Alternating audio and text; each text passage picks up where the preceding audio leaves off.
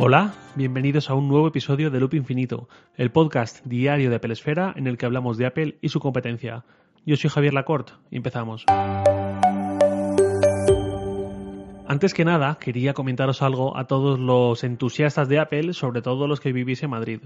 Ayer, 7 de noviembre, se reabrió por completo la Apple Store de Puerta del Sol, que lleva unos meses con alguna zona en obras, y hoy, 8 de noviembre, a las 6 de la tarde, hay una actividad que quizás os pueda resultar interesante. Se trata de una sesión con Moisés Nieto, diseñador de moda, que para su trabajo utiliza los productos de Apple e incluso en un desfile las modelos que él vestía aparecieron con fundas colgadas al cuello con un iPhone 10R dentro, fundas diseñadas por él. La cuestión es que va a estar hoy a las 6 de la tarde en Sol, con una sesión gratuita para todo aquel que quiera mm, acercarse y ver cómo utiliza los productos de Apple y pues bueno, además van a hacer alguna otra cosa más con los asistentes y bueno, si os queréis apuntar, os dejo el enlace en las notas del episodio y pues ahí hacéis lo que vosotros queráis. Esto viene, yo creo, sobre todo a cuento de que Apple últimamente, desde fuera, me da la percepción de que quiere acercarse más que antes a todo tipo de creativos que usan sus productos para no anclarse en mero fabricante tecnológico, digamos, sino hacer hincapié y mostrar al mundo lo que se puede hacer con sus productos a nivel artístico y creativo sobre todo. Y bueno, dicho eso, ya paso al tema del día, hoy con un enfoque quizás más práctico, más experiencial. Uno de mis grandes pequeños orgullos es mi agenda de contactos, la cual tengo en iCloud y de la que cada semana, cada viernes concretamente, como hoy, hago una copia de seguridad exportándola a un único archivo.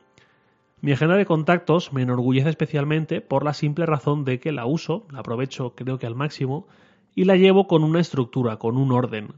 Me refiero a que siempre, siempre, siempre, siempre uso el formato nombre más apellido, incluso para mi familia. Por ejemplo, yo no tengo en la agenda a mamá, tengo a María Jesús Ricard.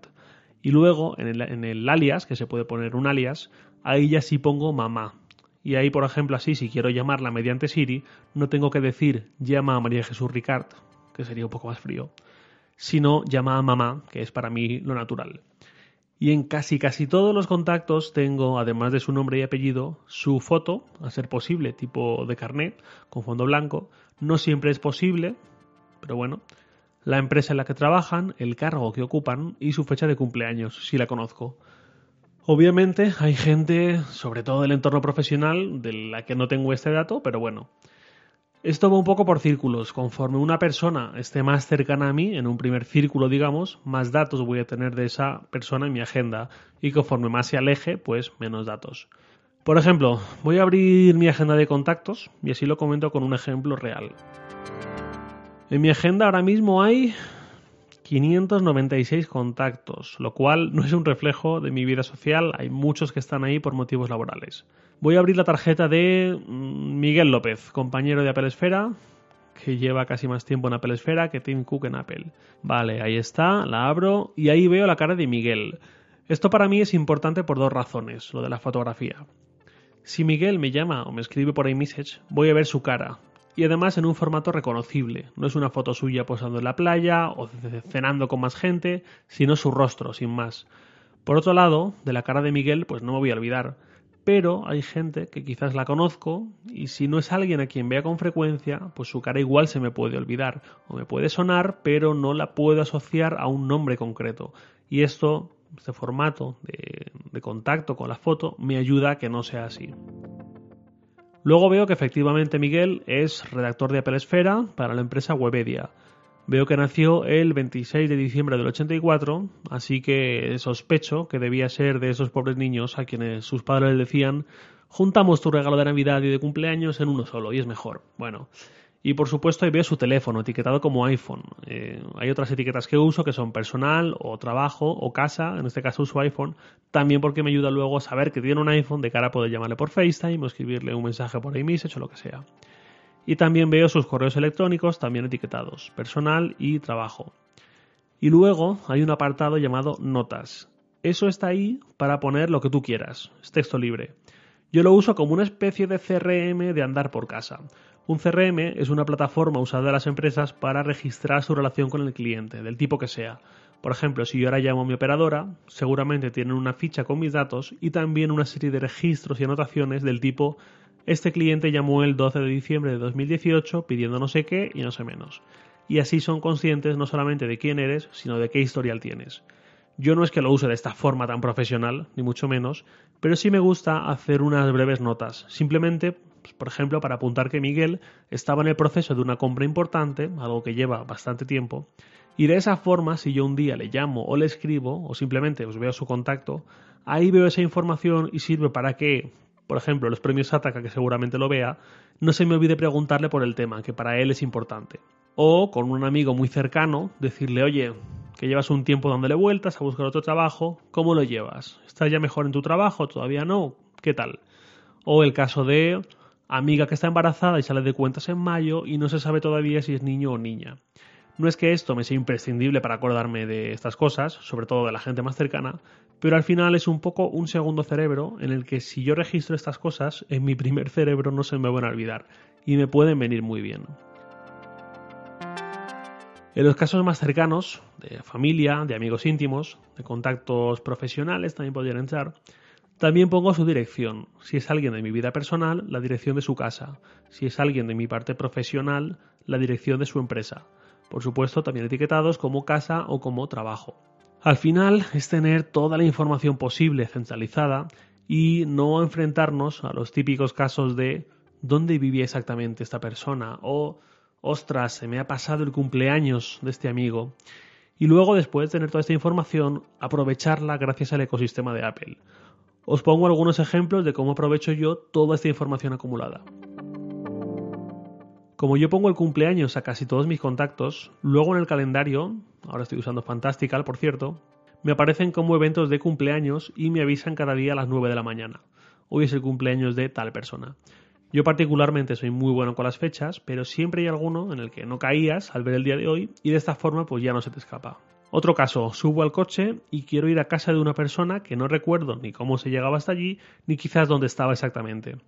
Ningún problema. Yo conecto el iPhone al coche con CarPlay, aprieto el coche del, perdón, aprieto el botón del volante que invoca a Siri y le digo vamos a casa de Borja, Borja Jimeno, muy buen amigo mío.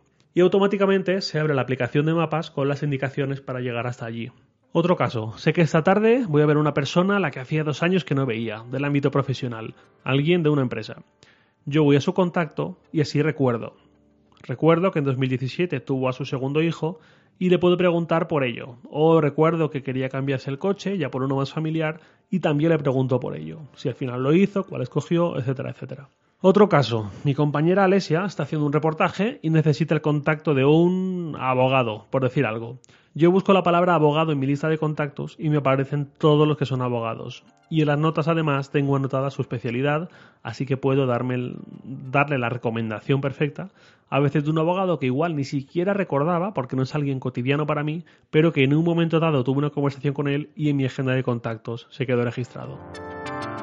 Yo todo esto lo hago con la app nativa de contactos de iOS o de macOS y tan feliz, no tengo quejas, más allá de que la interfaz ya va pidiendo un plan renove. Pero sí sé que hay usuarios que sí ven problemáticos ciertos aspectos, les gustaría quizás separar mm, de una forma más física lo personal de lo profesional, por ejemplo, porque luego cualquier contacto que tengas lo vas a poder ver si no ha configurado bien su privacidad en las stories de WhatsApp, por ejemplo, ¿no? Este tipo de cosas. Y no les quito la razón, al final las agendas de contactos, salvo muy pocos cambios muy leves, son lo mismo desde hace un montón de años. Y como todo, Internet va cambiando, los servicios van cambiando y nuestro comportamiento va cambiando. Y si de alguien podemos esperar propuestas distintas que mejoren a lo que ya tenemos, es de Apple, de Google, de Microsoft y poco más. Microsoft tiene un enfoque más corporativo y ya no tiene tampoco una plataforma móvil propia fuerte así que quizás quedaría más para el público generalista en manos de Apple y de Google. Y en este podcast, la parte que nos toca es Apple, así que quizás sería un momento de que con los sistemas operativos de 2020, pues veamos llegar una nueva agenda de contactos que debe ser la aplicación nativa que menos ha cambiado en 13 generaciones de iOS y casi lo mismo con el Mac. En cualquier caso, con lo que ya tenemos, se puede exprimir muchísimo a la aplicación contactos. Quizás lo veáis como un trabajo excesivo que no compensa. Y bueno, eso es decisión de cada uno, por supuesto. En mi caso es algo que empecé a hacer hace mucho, entonces ahora mm, ya está ahí y no me lleva mucho tiempo, porque simplemente si ahora me presentan a un nuevo compañero de trabajo, por ejemplo, añado esa información y no me lleva demasiado crear una tarjeta como la de Miguel. Todo lo más, buscar una foto apropiada en sus redes sociales, y no tiene una así muy visible, muy clara, o si no, pues directamente se la pido, que tampoco es una cosa que deba dar vergüenza cuando se tiene la oportunidad de justificarlo. Y nada más por hoy, lo de siempre, comentarios, réplicas, reproches, o luego en Twitter, arroba jlacort. Un abrazo, que paséis un gran fin de semana y hasta el lunes.